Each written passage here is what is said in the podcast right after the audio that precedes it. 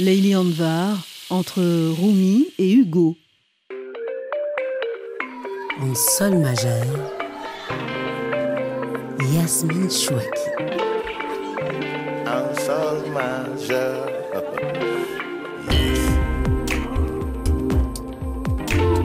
Une plongée dans l'océan du savoir, c'est ce à quoi en sol majeur vous invite.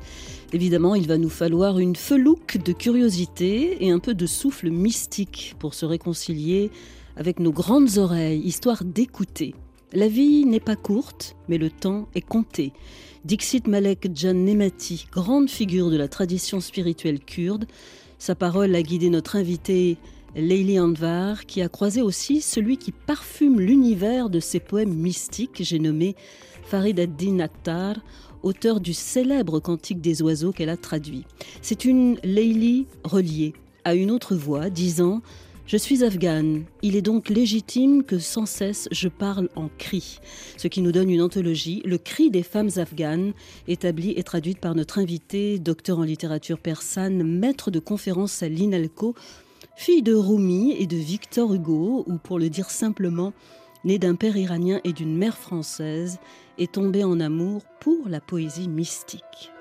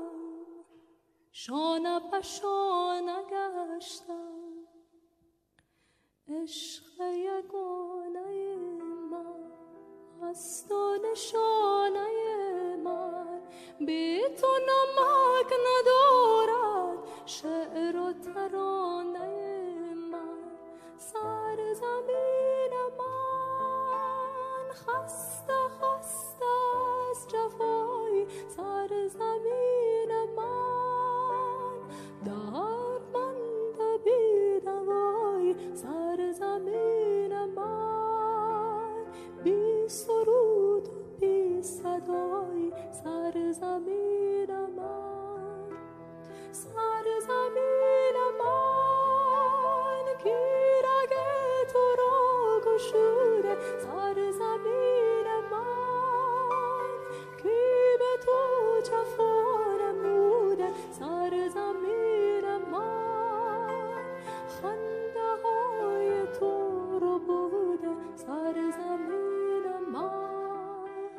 Je vais vous dire, c'est beau comme un immense chagrin. Bonjour euh, Lélie Anvar. Bonjour. Voilà comment on vous accueille, hein, avec la voix soprano de Daria Dadvar que vous nous avez euh, conseillé en sol majeur. Quel est ce chant incroyable? Sarzamin Man. Oui, Sarzamin Man, ça veut dire en fait mon territoire, mon, mon territoire avec une idée de quelque chose de très vaste. Et en fait, c'est un chant que aussi bien les Afghans que les Iraniens chantent. Donc c'est en persan, une langue qui est transfrontalière euh, entre l'Afghanistan et, et l'Iran. Et euh, c'est un pays, c'est un, c'est un chant en fait. C'est intéressant comme lapsus. c'est un chant qui évoque en fait le pays, mais le pays euh, à la fois en tant que terre, en tant que langue, en tant que poème, en tant que bien-aimé bien-aimé et ou bien-aimé et eux, comme on veut, puisqu'en persan, on n'a pas de genre. Et tout le début, ça commence par l'exil, en fait. Et en fait, on comprend dans le refrain que ce sans-toi, ce toi dont on est privé, en fait, c'est le pays.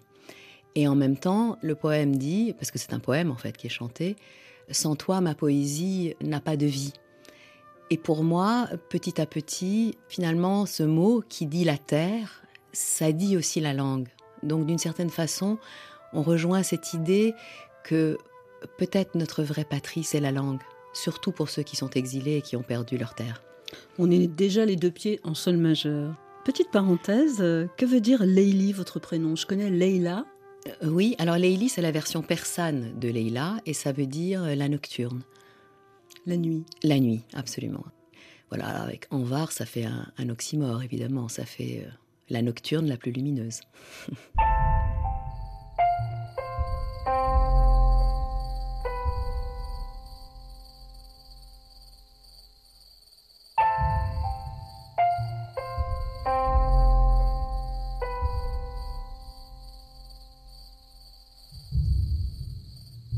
Enfant, est-ce que vous rêviez de faire la révolution?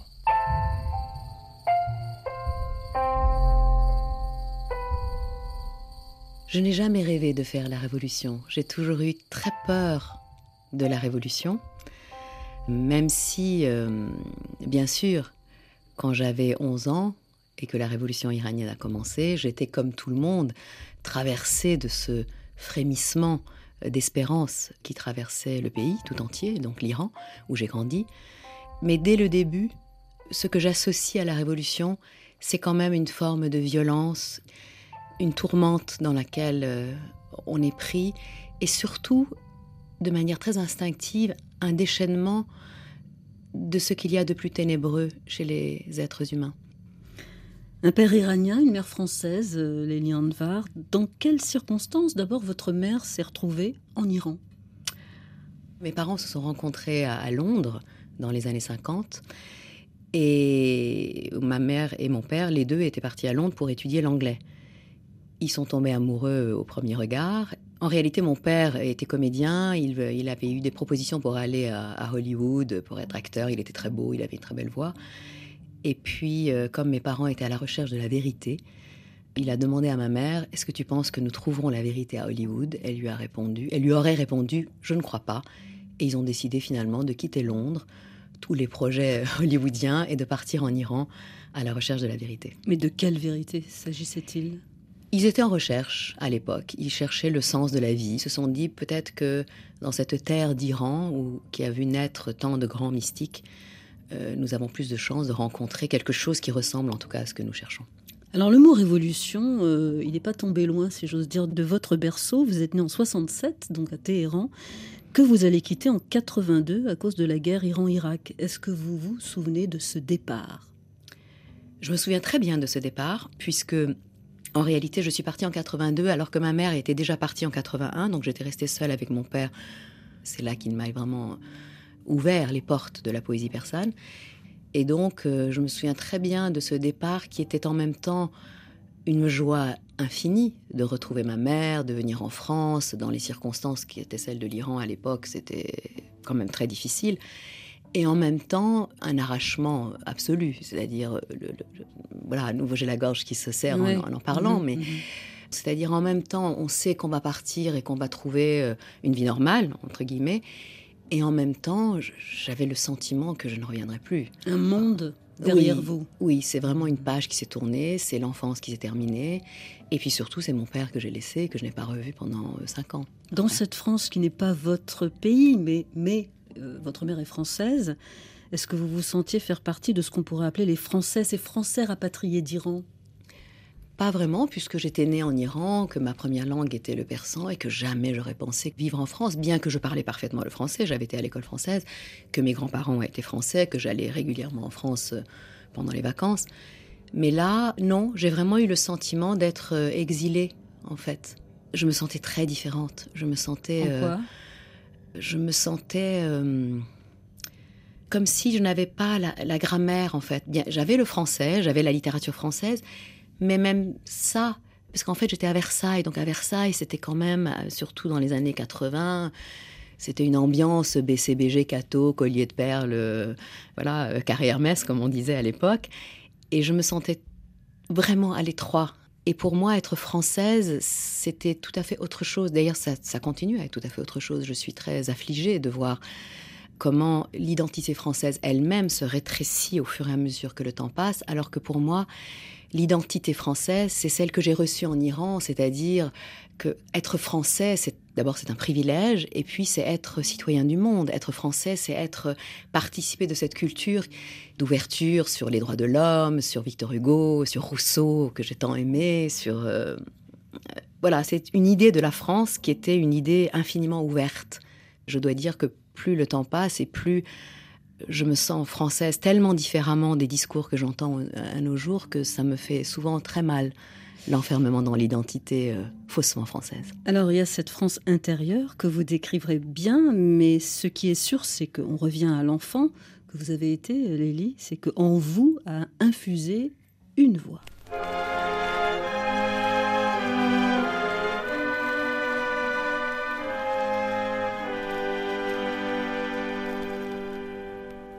شاد زیبا سیاه چشمان شاد که جهان نیست جز فسانه و باد. زامده شادمان بباید بود و از گذشته نکرد باید یاد. من و آن جعد موی قالی بوی من و آن ماه روی هور نژاد. نیک بختان کسی که داد و بخورد شور بختان که او نه خورد و نه داد باد و ابر است این جهان فسوس باده پیشار هرچه بادا باد Quelle est cette voix gramophone, Liliane Var Alors c'est la voix de mon père, donc euh, Manu Cheranvar, qui était un diseur de poésie, qui, dont la voix est très célèbre en fait en, en Iran, puisqu'il a fait des films, il a fait des, la voix off dans beaucoup de films, et euh, il a carrément introduit en fait en persan et dans la culture iranienne euh, une façon nouvelle en fait de dire la poésie et de, et de lire les textes. Et c'est vrai que cette voix, c'est la voix que j'ai entendue dans toute mon enfance, qui m'a bercée. Et alors, ce qui m'a beaucoup euh, touchée, c'est de retrouver des années plus tard, donc sur Internet, cette voix qui, qui dit un poème de Rudaki, qui est le, le premier grand poète de la littérature persane, Xe siècle quand même, hein, donc euh, c'est il y a très longtemps. Et en même temps, c'est parfaitement compréhensible pour un Iranien ou un Afghan d'aujourd'hui. Et ce poème dit, en fait, en gros, c'est un poème de Carpe Diem qui dit Avec les belles aux yeux noirs, vis dans la joie, car ce monde n'est que du vent et que ça passe et qu'il faut vivre chaque instant tel qu'il vient. C'est drôle parce que mon père a enregistré ce disque il y a à peu près euh, 40 ans ou 45 ans. Et je me rends compte aujourd'hui de l'importance de ce qui est dit dans ce poème. Mais même si le sens vous échappait euh, petite, vous étiez quand même réceptive. à- Oui, oui, oui, j'ai toujours aimé et j'ai, j'ai- aussi loin que je me souvienne, j'ai toujours été extrêmement sensible à la musique de la poésie, même quand je la comprenais pas entièrement, alors que ce soit la poésie persane ou que ce soit la poésie euh, française. Et je remercie vraiment beaucoup mes parents de ne jamais avoir considéré que de la poésie pouvait être euh, trop pour des enfants. Peut-être que c'est le propre de la poésie, comme les comptines, comme les chansons, de dire quelque chose à l'inconscient sans que nécessairement on comprenne consciemment ce que ça veut dire. Mais ça travaille. Oui. Mais effectivement, ce qui est très joli, c'est qu'il n'y avait pas que, comme vous venez de le raconter, que les poètes persans qui circulaient dans la maisonnée. Gatti Belvalom la carabine chantait ainsi. Quelqu'un a-t-il connu Donia Sabine, quelqu'un d'ici? Chanter dans ces villageois, la nuit gagne le mont Falou. Le vent qui vient à travers la montagne me rendra fou. Quelqu'un de vous a-t-il connu Sabine, ma señora Sa mère était la vieille Mograbine d'Antecara, qui chaque nuit criait dans la tourmagne comme un hibou. Le vent qui vient à travers la montagne me rendra fou. Mais quel bonheur quand il y a du passage comme ça, parce que donc chez vous, on pouvait passer de Rumi à Brassens. Oui, absolument. Ma mère était fan de Brassens, donc elle avait tous les disques de Brassens et ça a vraiment bercé notre enfance. Et je me rends compte encore aujourd'hui que je connais par cœur la moitié des chansons de Brassens. Et c'est vrai que Brassens, qu'il chante Victor Hugo comme ici dans cette chanson-là, c'est pour ça que je l'ai choisi, ou qu'il chante ses propres textes, je trouve que c'est un joaillier de la langue française. Et donc, quand on connaît par cœur, c'est une mémoire que l'on a en soi-même, et pour un traducteur, c'est extraordinaire. Parce que je me rends compte maintenant, quand je traduis, que tout cela, ça m'habite. Tout Vous ça, avez les ça vibre. Exactement. Autant dire qu'il n'y avait pas euh, une culture au détriment d'une autre. Chez vous, vous avez vraiment été nourri euh, de, des deux sèves, françaises et persanes. Est-ce que ça veut dire que vous n'avez jamais été en souffrance ou en décalage, notamment en France, qui est une terre nouvelle pour vous quand vous arrivez? Euh, non, de ce point de vue-là, j'ai jamais été en souffrance. C'est-à-dire que euh, vraiment, s'il y a quelque chose que je ne comprends pas, c'est qu'on puisse être déchiré entre deux cultures. Je trouve que c'est extraordinaire d'avoir deux, trois, quatre cultures, même plus, puisque mes, mes- mes parents étaient, étaient anglicistes, ils m'ont aussi transmis très tôt la- l'amour de l'anglais, de la littérature anglaise, etc. Oui, encore faut-il les maîtriser. Oui, bien sûr. Alors c'est aussi là que je pense que c'est très important. Toute personne exilée doit absolument être euh, éduquée dans la langue du pays dans lequel elle se trouve, de manière très approfondie. Ça c'est très important la question de la langue, mais il faut aussi qu'ils connaissent très bien leur propre langue et leur propre culture. Donc ça, c'est vos préceptes à vous. Absolument, absolument. Parce que je pense que vraiment l'arbre qu'est notre être doit avoir vraiment la sève qui circule. De la, sève- responsabilité des parents, hein, quand même. De la responsabilité des parents et de l'école. Oui, les deux, absolument. Et puis, William Blake a fait son entrée sur vos étagères, euh, oui. car vous êtes euh, agrégé d'anglais. euh, alors, puisqu'on vous tient, euh, Lélie Anvar, est-ce qu'il y a un lien, par exemple, entre la poésie persane et la littérature anglo-saxonne? Oui, il y a une veine dans la poésie anglaise qui ensuite s'est beaucoup développée dans la poésie américaine du 19e et du 20e siècle, donc la veine euh, qu'on appelle la, euh, transcendentaliste. Je pense qu'il y a chez les anglo-saxons une veine mystique qui est très vibrante et qui, pour moi, euh, fait écho, en fait, à la, à la littérature persane. Alors, en particulier, Shakespeare, William Blake et Emily Dickinson. Relire Shakespeare. Absolument. Un jour que vous préparez votre thèse, Lélie, on vous dit euh, cette phrase étrange que vous allez nous expliquer. euh, On vous dit que vous n'avez pas le droit de faire autre chose que du persan. Et cette personne n'est autre que votre directeur de thèse, Charles-Henri de Fouchécourt, spécialiste de la langue et de la littérature persane classique, qui a traduit notamment le grand Hafez, poète Oui. mystique qui célébrait au scandale le libertinage et le vin. La tradition dans laquelle s'inscrit Hafez, il n'est pas le premier à l'avoir fait, c'est une tradition où il faut scandaliser pour bousculer.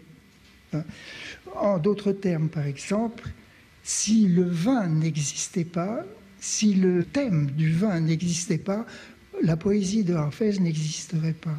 Nous n'aurions pas. Si Hafez n'avait pas célébré le vin, il n'y aurait rien, il n'y aurait pas de.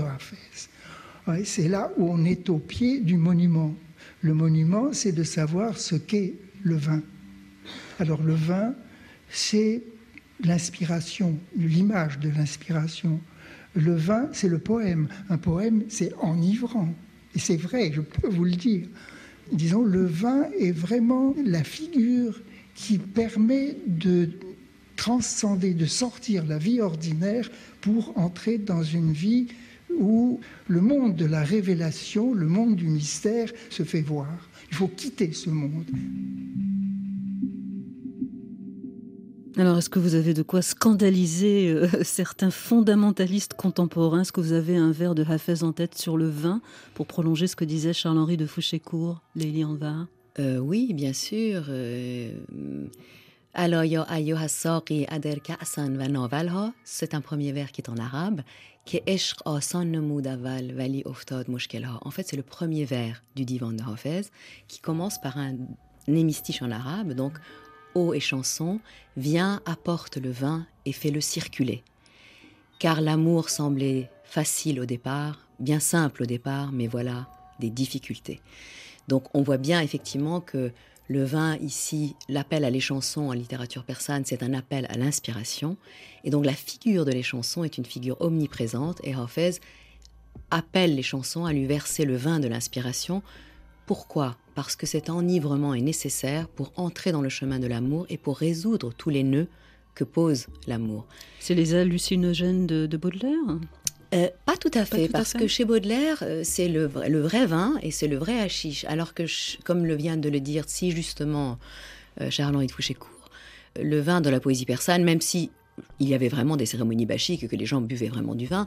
En fait, le vin poétique, c'est vraiment le vin de l'inspiration. Et il vient de le C'est une dire. métaphore. C'est une métaphore et ça dit que le poème est enivrant. Et c'est vrai que le poème en persan est enivrant. Je suis très émue d'entendre euh, Charles-Henri de Fouchécourt, avec qui j'ai fait mes premiers pas en, en littérature persane, euh, je veux dire académiquement parlant. Mais à, cause de lui, à cause d'une petite phrase, justement. Pourquoi Absolument. vous, pourquoi vous a-t-il dit cette phrase Vous n'avez pas le droit, Lélie Anvar, de faire autre chose que du persan. Bah, parce qu'en fait, j'avais été faire du persan juste pour le plaisir en passant pendant que je faisais ma thèse d'anglais. Et qu'un jour, il, vraiment, il m'a convoqué et il m'a dit Mais vous ne pouvez pas aller en anglais parce qu'en anglais, personne ne vous attend. Alors que moi, ça fait 20 ans que je vous attends. Il voulait en fait transmettre le flambeau. Et je pense qu'il avait vu dans ma sensibilité aussi littéraire et dans le fait que je connaissais à la fois le persan, la culture persane et la culture française, la possibilité pour moi de devenir euh, une transmetteuse, une passeuse en fait de ce qu'il aimait par-dessus tout, c'est-à-dire la poésie persane. Et ô combien je le remercie de m'avoir dit ça et de m'avoir fait changer de direction.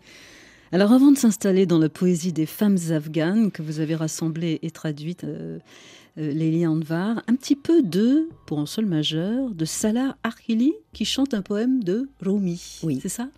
Dites- Dites-nous un petit peu ce, ce poème. Euh, Pourquoi vous aimez son interprétation de Rumi? Alors, je trouve qu'il y a une, une sincérité, une, à la fois une- il a une très belle voix, et en même temps, quand il chante, on sent qu'il ressent profondément chaque mot qu'il chante. Et je le connais personnellement, c'est aussi un ami, et je sais qu'il vit dans sa vie, il essaye en tout cas de mener une vie qui soit conforme, au fond, à tous ces poètes mystiques qu'il chante, parce qu'il est conscient que la poésie, c'est pas juste un passe-temps. Dans notre culture, la poésie, c'est un art de vivre. Et donc, il le vit et lui, il il l'applique aussi dans la façon qu'il a de chanter, c'est-à-dire de prendre les mots et de leur donner cette profondeur si particulière. Et là, il chante un quatrain de Rumi qui est très célèbre, donc sur la danse des atomes, hein, lève-toi, lève-toi au jour que les atomes entrent dans la danse, etc. Donc euh, il dit en fait si les atomes de l'univers sont sans cesse en train de danser, c'est parce qu'ils sont amoureux du soleil et qu'ils tournent donc autour euh, du soleil de l'amour. روز برآ که ذره ها رقص کنند آن کس که از او چرخ و هوا رقص کنند جان ها ز خوشی بی سر و پا رقص کنند در گوش تو گویم که کجا رقص کنم.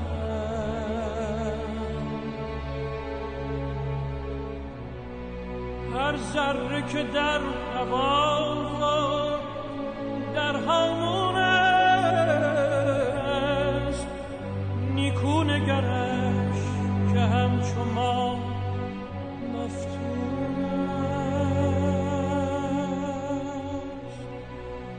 ذره اگر خوش است اگر محزون است.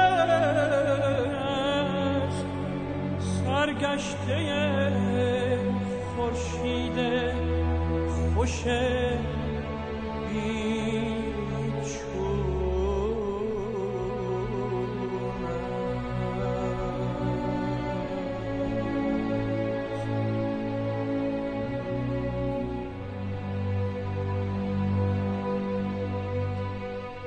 چه کلماتی رو فقط می توانید در زبان مادری خودتان بیان کنید Quels sont les mots que vous ne pouvez dire que dans votre langue maternelle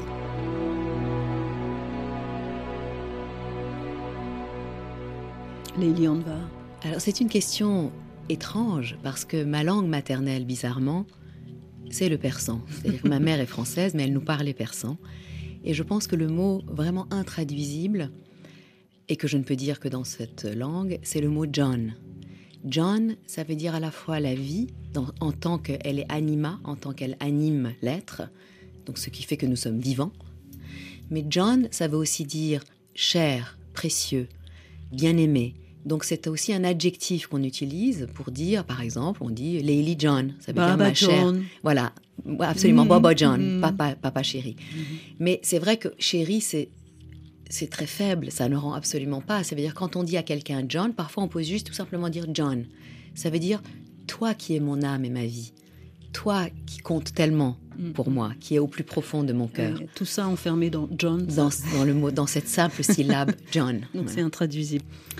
Alors on va revenir euh, lourdement sur terre, chère euh, Leili, euh, à l'heure où les femmes iraniennes brûlent leurs voiles et se coupent les cheveux sur les places publiques, à l'heure euh, où le régime taliban en Afghanistan revient à l'application ultra rigoriste de l'islam, évidemment, notamment envers les femmes, vous, Leila Anvar, vous exhumez les poèmes de ces femmes qu'on va dire euh, interdites sous leur tchadri. Dans quel but? Ben, dans le but de faire justement entendre leur voix, parce que euh, le problème de- des restrictions imposées aux femmes, c'est pas seulement de les invisibiliser. Il n'est pas seulement question de cacher leurs cheveux en Iran, leurs cheveux et leur visage et leur corps en Afghanistan et ailleurs d'ailleurs. Donc, mais il s'agit aussi peut-être encore plus gravement de les réduire au silence. Car comme vous le savez, dans la soi-disant règle de l'islam, j'ai bien dit soi-disant Mhm. parce que je ne l'ai lu nulle part dans les textes originels, on ne doit pas entendre la voix d'une femme, publiquement, j'entends. Et donc, il était temps, en fait, Donc de faire entendre cette voix. Oui, politique absolument. Contestataire c'est un geste alors politique, mais dans le sens le plus noble du terme. C'est-à-dire, je ne fais pas partie d'un parti quelconque, mais je pense que euh, le vrai féminisme, c'est de faire entendre sa voix. C'est peut-être encore plus important que de faire voir son corps ou son visage. Alors en même temps, comme le dit Atik euh, Raimi, euh, le grand écrivain d'origine afghane, je ne sais pas si on dit d'origine ou afghan, enfin le grand écrivain, va Oui. dire, euh, qui signe votre, la préface de cette anthologie que vous avez donc conçue et, et traduite, Le cri des femmes afghanes, donc aux éditions Bruno Doucet. Atik Raimi le dit, à quoi bon les poètes au temps de la détresse? Et oui, c'est peut-être là que on a un léger désaccord. Enfin, en même temps, c'est une question rhétorique qu'il pose. Je pense qu'il est convaincu que quand même, les poètes permettent à nouveau d'entendre cette voix. À quoi servent les, poètes en temps de détresse? Eh bien, ils servent à nous faire entendre cette détresse. Et s'il y a une culture dans laquelle les poètes servent en temps de détresse, c'est bien cette culture persane, puisque même nos chants les plus patriotiques, les plus révolutionnaires, les chants qui rejettent l'oppression, qui chantent la liberté, ce sont des poèmes. Ça se dit en poème, tout le temps. Voilà. Alors une petite précision, parce que je vous ai présenté comme une spécialiste de la littérature persane, et on se dit, on, c'est un on occidental, donc forcément à l'ouest. On se dit Iran, Afghanistan, quel rapport euh, euh, Pour préciser justement, à vous la traductrice, que vous chérissez cette période où la frontière linguistique entre Iran et Afghanistan n'existait pas. Oui, d'ailleurs, la frontière linguistique, elle continue à ne pas exister. Donc quand je dis persan, il faut bien sûr entendre ni afghan ni iranien, mais bien des gens qui composent dans cette langue, quel que soit le pays dans lequel ils vivent, où ils sont nés, où ils sont enterrés, ou etc. Et donc oui, je chéris cette période où nous-mêmes n'avions pas la conscience de cette séparation. C'est-à-dire ce que je trouve tragique aujourd'hui, c'est quand un Afghan me dit Mais non, mais vous, vous êtes iranien, vous, vous parlez persan, nous, on parle d'Ari. Alors qu'en fait, à l'époque médiévale et jusqu'à une époque relativement récente, cette langue s'appelait le persan d'Ari. En fait, c'est un même mot. Une des raisons pour lesquelles j'ai fait ce livre, c'est pour dire que cette poésie, on la comprend des deux côtés de la frontière. Mais alors, afghan est le synonyme de quel mot pour vous? Alors, afghan, c'est un jeu de mots que beaucoup d'écrivains afghans vont faire. C'est afghan, ça veut dire afghan, bien sûr. Alors, comme je l'ai dit tout à l'heure, il n'y a pas de genre en persan. Donc, afghan veut dire afghan ou afghane. C'est aussi bien l'adjectif que le nom des gens euh, qui sont de cette nationalité. Mais ça veut aussi dire, en persan, le cri. Donc, afghan ou faqan, ça veut dire le cri. Et donc, c'est pour ça que le recueil s'appelle Le cri des femmes afghanes. En fait, il y a un jeu de mots qui ne se voit pas en français, mais qui est tout à fait évident pour un persanophone. Le cri afghan. Oui. Vous répertoriez donc 41 femmes euh, qui ont écrit euh, pour la plupart sous pseudonyme, chacune euh, ayant payé le prix fort hein, d'une telle indécence, écrire de la poésie, à commencer par une certaine Rabea Balkhi. Qui est-elle? Oui, alors Rabea Balkhi, justement, c'est la première poétesse que nous connaissions de langue persane. Et elle, elle est considérée comme la mère de la littérature persane, sauf que elle son œuvre s'est perdue. Comme elle a aimé un homme qui n'était pas de sa condition, et comme elle a vécu cet amour épistolaire très enfiévré, avec des poèmes d'amour adressés à cet homme, quand son frère, qui était gouverneur de la ville de Balkh, a appris cette relation, il a commandé qu'on lui coupe les veines et qu'on l'enferme dans un hammam jusqu'à ce que mort s'en suive. La légende dit qu'avec son sang, elle aurait écrit un ultime quatrain d'amour qui s'est perdu. Mais enfin, je peux quand même. Il reste quelques poèmes d'elle dans lesquels on voit sa maîtrise et le fait que le sujet de la poésie pour elle, c'est avant toute chose le désir. C'est peut-être pour ça qu'on veut faire taire les femmes, parce qu'elles parlent de leur désir. Donc euh, le premier vers en persan, c'est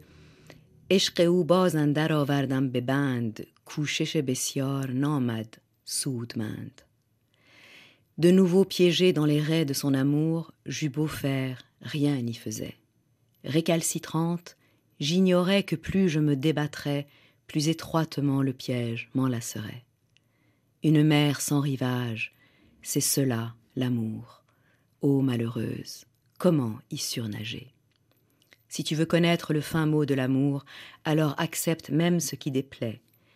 La ciguë toute bue que l'on s'imagine délice, la cruauté constatée que l'on veut croire bien fait. Alors dans cette anthologie, il y a bien sûr des, styles, voire des courants euh, différents de, langue, mais euh, comme on le disait, la notion de, cri qui donne son titre à, cette anthologie court d'un poème à l'autre. Quelle réalité il, revêt ce cri parmi toutes ces poétesses afghanes? Alors, la réalité qu'il revêt est déjà contenue dans ce qu'elles disent la plupart du temps. Parce que là, on, a lu un poème qui, qui date d'il y a plus de mille ans, de facture classique, qui parle d'amour de manière relativement classique. Mais plus on va approcher de la modernité, jusqu'à notre époque contemporaine, où les poétesses sont de plus en plus dans le cri, dans le cri, mais littéralement dans le cri, on se rend compte que la poésie est pour elles un lieu de résistance et donc un espace dans lequel il faut pousser ses cris. Alors l'autre mot pour dire cri en persan, c'est dod, fariod ou dod. Et dod, ça veut dire cri parce que à l'origine, ça voulait dire justice. Et quand le roi ou le gouverneur passait quelque part, quand les gens avaient des doléances à faire, ils allaient devant lui et ils criaient. Ils criaient Dod, bidod, c'est-à-dire justice pour une injustice. Ça veut dire que quand on demande la justice, il faut crier.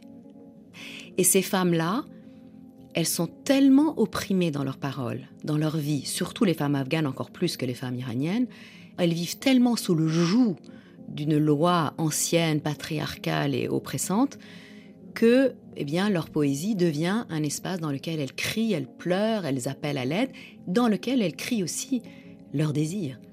Et parce que j'ai voulu aussi mettre dans cette anthologie tout ce désir, cet amour qui les habite, l'amour du pays, l'amour des hommes, l'amour de, de l'être aimé, la- le désir d'une vie de douceur et de beauté, parce qu'elles sont aussi habitées de tout cela. Alors on a évoqué euh, Rabea Balkhi, euh, à qui on a ouvert les veines pour avoir commis euh, des poèmes. Un mot de Nadia Anjuman, Leila, Leili Anvar. Oui, alors Nadia Anjoman, on ne lui a pas ouvert le- les veines, mais ça y ressemble quand même un petit peu, puisque elle est née à Herat en 1980, et puis elle est devenue poétesse très jeune, hein, dès l'âge de 18-19 ans, elle a dit des poèmes, et elle a publié un recueil à Kaboul après le gouvernement des talibans. Donc elle a fait sa scolarité sous les talibans, au risque de sa vie, dans une école secrète, etc. Et puis, elle a épousé un professeur d'université, donc elle a dit de la poésie, il n'y avait, avait pas de problème particulier. Mais quand elle a voulu publier sa poésie, et c'est là où on voit quand même qu'il y a un hiatus, le les femmes peuvent dire de la poésie, mais ça doit rester dans le cadre intime. À partir du moment où on le publie, on devient une femme publique. Donc ça devient euh, problématique. Et comme elle a publié sa poésie à Kaboul, sa propre famille s'est retournée contre elle. Ils ont enjoint le mari, en fait, d'interdire à sa femme d'aller à des réunions publiques pour dire sa poésie, etc. S'en est suivi une dispute conjugale entre eux et elle est morte sous les coups de son mari parce qu'elle voulait aller présenter euh, son recueil de poésie. Et euh, donc, dans le contexte actuel, ou en France même, hein, il y a toutes ces questions qui se posent et toute cette, cette tragédie du féminicide quasiment quotidien, enfin, une femme tous les trois jours. Je crois que nous avons le devoir, nous ici, parce que nous sommes libres, de faire entendre cette voix. En attendant euh, votre Histoire des femmes poètes en Iran, parce que ça c'est le prochain qui, paraîtra chez Bruno Doucet, Lélie Anvar, on va écouter la voix de Farouk Farrouzat, comment vous le prononcez Forough et Farrokhzad, oui. 1934-1967, qui a non seulement, euh, d'après ce que j'ai compris en vous lisant, inspiré la poésie moderne en Iran, mais aussi en Afghanistan. همه هستی من آیه تاریکی است که تو را در خود تکرار کنان به سهرگاه شگفتنها و رستنهای ابدی خواهد برد. من در این آیه تو را آه کشیدم آه من در این آیه تو را به درخت و آب و آتش پیوند زدم. زندگی شاید یک خیابان دراز است که هر روز زنی با زنبیلی از آن میگذرد. En sol majeur et sur RFI, la voix de Farouk Faroukzat dans votre en sol majeur, donc Lélie, que dire en très peu de mots, malheureusement, de cette grande voix persane poétique Forough Farrokhzad est née en 1934, elle est morte en 1967, donc très jeune.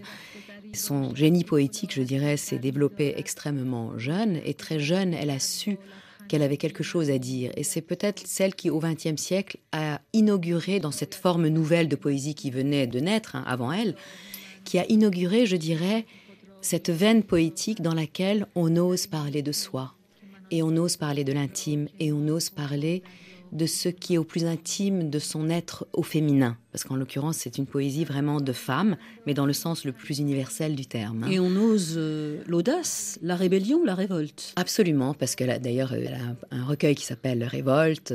D'ailleurs là, ce poème qu'on a entendu, en fait, elle, elle dit la vie est peut-être, c'est peut-être une femme qui passe avec un panier sous le bras. La vie, c'est peut-être un homme qui s'est pendu, qui est pendu le long, euh, au bout d'une corde. La vie, c'est peut-être un enfant qui rentre de l'école. Donc elle mélange comme ça ces thématiques. Et elle a ce, génie de rendre le moindre petit détail de la vie quotidienne éminemment poétique, en fait. Alors quand même, le mot mystique est revenu plusieurs fois euh, euh, dans cette émission et cette dimension euh, qu'on sent chez vous dans votre appétence poétique, vous la devez, je crois, à une femme incroyable, un personnage lumineux, Malek Jan Nemati.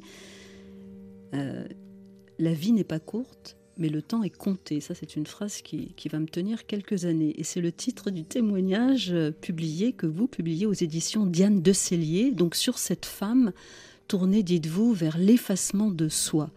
Euh, elle est née dans le Kurdistan iranien en 1906, euh, on va dire avec deux handicaps. Elle était femme et aveugle. Oui.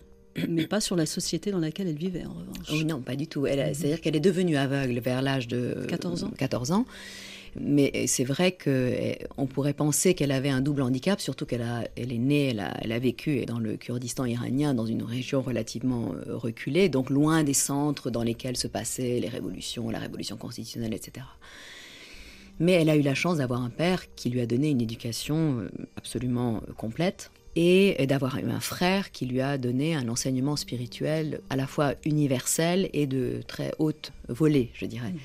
Alors sa poésie, elle l'a dit en kurde d'Iran et son enseignement spirituel a été donné en persan. Pour le coup, on peut dire que c'était vraiment une poétesse mystique puisque tous ses poèmes sont adressés au bien-aimé divin. Donc là, on est vraiment dans quelque chose qui est euh, proprement mystique. Et d'une grande tolérance, notamment sur la question de la sexualité, mais ça, il Oui. faut vous lire. Oui. Puisqu'on est dans le portrait en sol majeur, signe particulier vous concernant, Léliane Var, je vois que votre esprit a trouvé euh, son socle, donc sur la pensée mystique de Malek Jan Nemati et Rumi, pour ne citer que ces deux noms, mais aussi sur la pensée de Platon.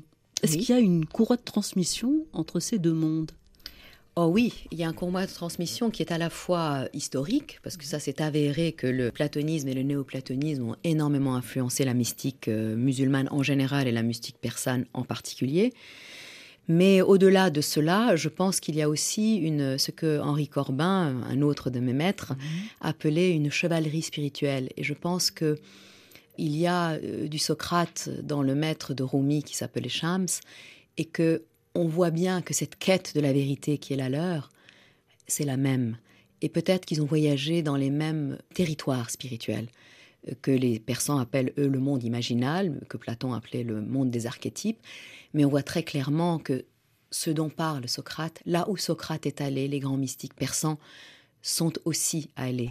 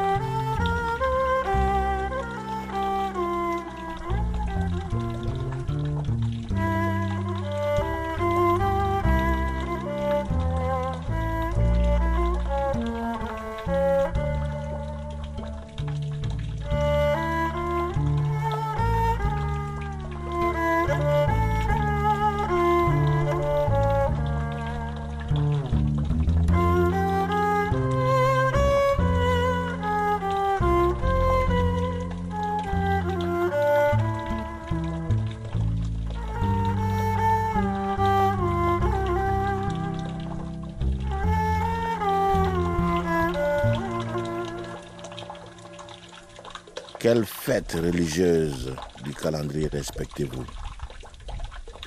Alors, il y a beaucoup de fêtes que je respecte parce que j'aime beaucoup faire la fête et que je, je suis très heureuse depuis joueuse. toujours. Mais oui, mais je suis très heureuse d'avoir euh, une pluriculture qui me permet d'avoir une pluralité de fêtes tout au long de l'année. Mais la plus importante, la plus essentielle, c'est la fête de Nowruz, c'est-à-dire du jour nouveau. C'est le, le premier jour du printemps et c'est le début du nouvel an iranien.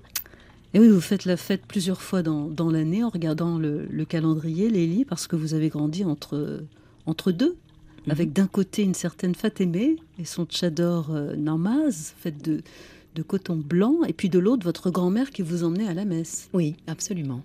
Entre ces deux cultures, entre ces deux espaces de religiosité que j'ai aimé euh, infiniment en fait. J'ai tellement aimé les prières de ma nounou, qui étaient les prières musulmanes, et j'ai tellement aimé à la me- aller à la messe avec ma grand-mère. Sans, sans différence.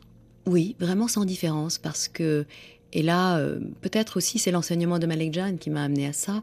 Euh, Malek Jan, dont le frère, Ostad Elahi, disait Partout où vous entendez le nom de Dieu, célébrez-le, qu'importe où vous êtes, dans une synagogue ou dans une église. Mais pour comprendre encore une fois ce, ce lien que vous avez euh, de façon très personnelle à l'islam, il faut peut-être revenir à, à la racine du mot euh, rahama, Oui, que l'on dit euh, dans, au début de chaque prière. Euh, Bismillah euh, ar-Rahman ar-Rahim. absolument. C'est-à-dire, littéralement, on le traduit en général par au nom de Dieu, il faut bien dire Dieu, Allah ça veut dire Dieu, donc au nom de Dieu le clément, le tout clément ou le tout miséricordieux, mais en fait les deux mots de Rahman et Rahim viennent d'une racine, Rahama ou Rahem, qui veut dire la matrice.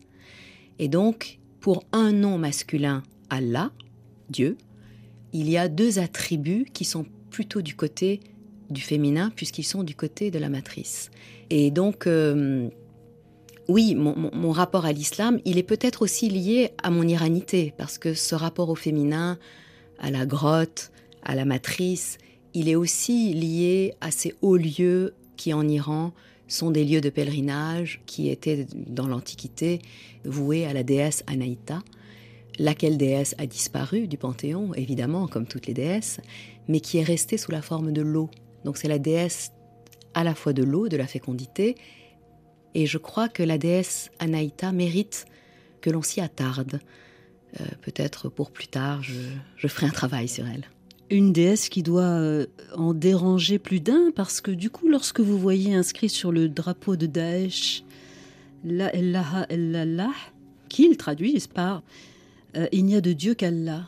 Qu'est-ce que vous dites, euh, Lélie Anvar Ça me crée un, un frisson de frayeur qu'il y ait un tel contresens, une telle réduction du sens, une telle abomination finalement, et un tel crime contre ce qui fait la beauté de l'islam. Normalement, il faudrait traduire il n'y a pas il n'y a de il n'y a pas d'autre divinité que Dieu. C'est-à-dire au fond le même Dieu pour tout le monde. Si Dieu il y a, il est le même pour tout le monde.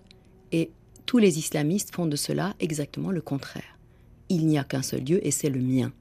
C'est-à-dire, il n'y a pas de contresens plus détestable, et j'irai même plus loin, de contresens plus criminel, puisque ce sont là les fossoyeurs de l'islam. Merci euh, infiniment. D'ailleurs, comment on dit ça? Reili Mamnoun, euh, Leili Anvar. Je, je, dirais, je préciserai juste que pour évoquer peut-être la spiritualité dans ce qu'elle a de plus élevé, rien de mieux que le Cantique des oiseaux du poète Antar, euh, que vous avez traduit dans une édition absolument superbe et superbement illustrée. C'est aux éditions euh, Diane de Cellier. Noël arrive. Je dis ça, je dis rien. Merci de cette visite en sol majeur et pour bercer euh, peut-être le mal du pays, parce que ça, ça, ça, parcourt quand même notre conversation. Rien de tel que la chanson de Marjan Farsat, Notre maison est loin, si loin. Oui, absolument. Notre maison est très, et c'est loin, si loin, elle est au-delà des montagnes, mais c'est aussi une maison dans laquelle il y a des ruches d'abeilles, desquelles on peut tirer le miel.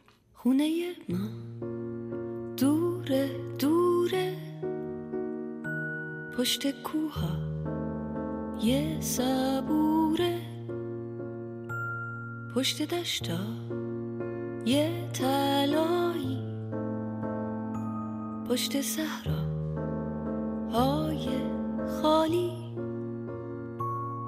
خونه ماست. اون بره آب. اون بره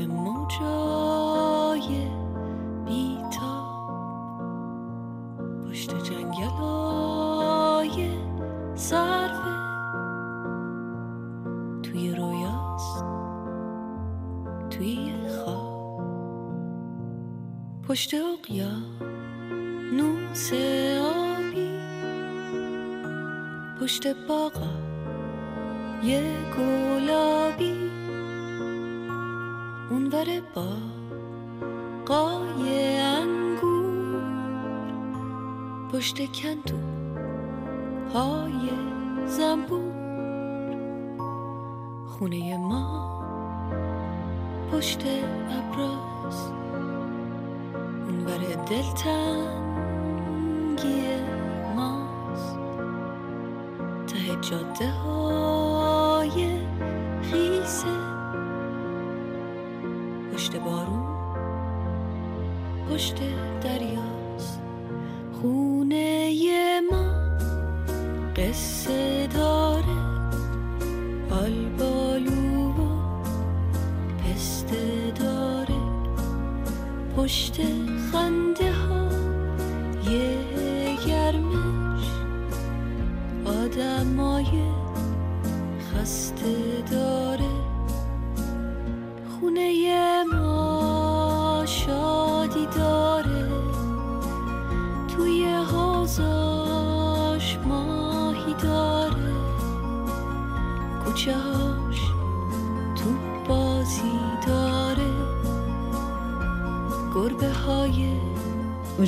de cet ensemble majeur consacré à Leili Anvar, des poèmes de femmes afghanes côtoyant Brassens et Platon, et oui, tout ça retrouvé sur euh, votre application de choix ou sur notre site rfi.fr. Caroline Filiette, Laura Pinto, Yasmine Chouaki, qu'est-ce que vous diriez de souffler un peu la semaine prochaine autour de Lydie Salver À la semaine prochaine.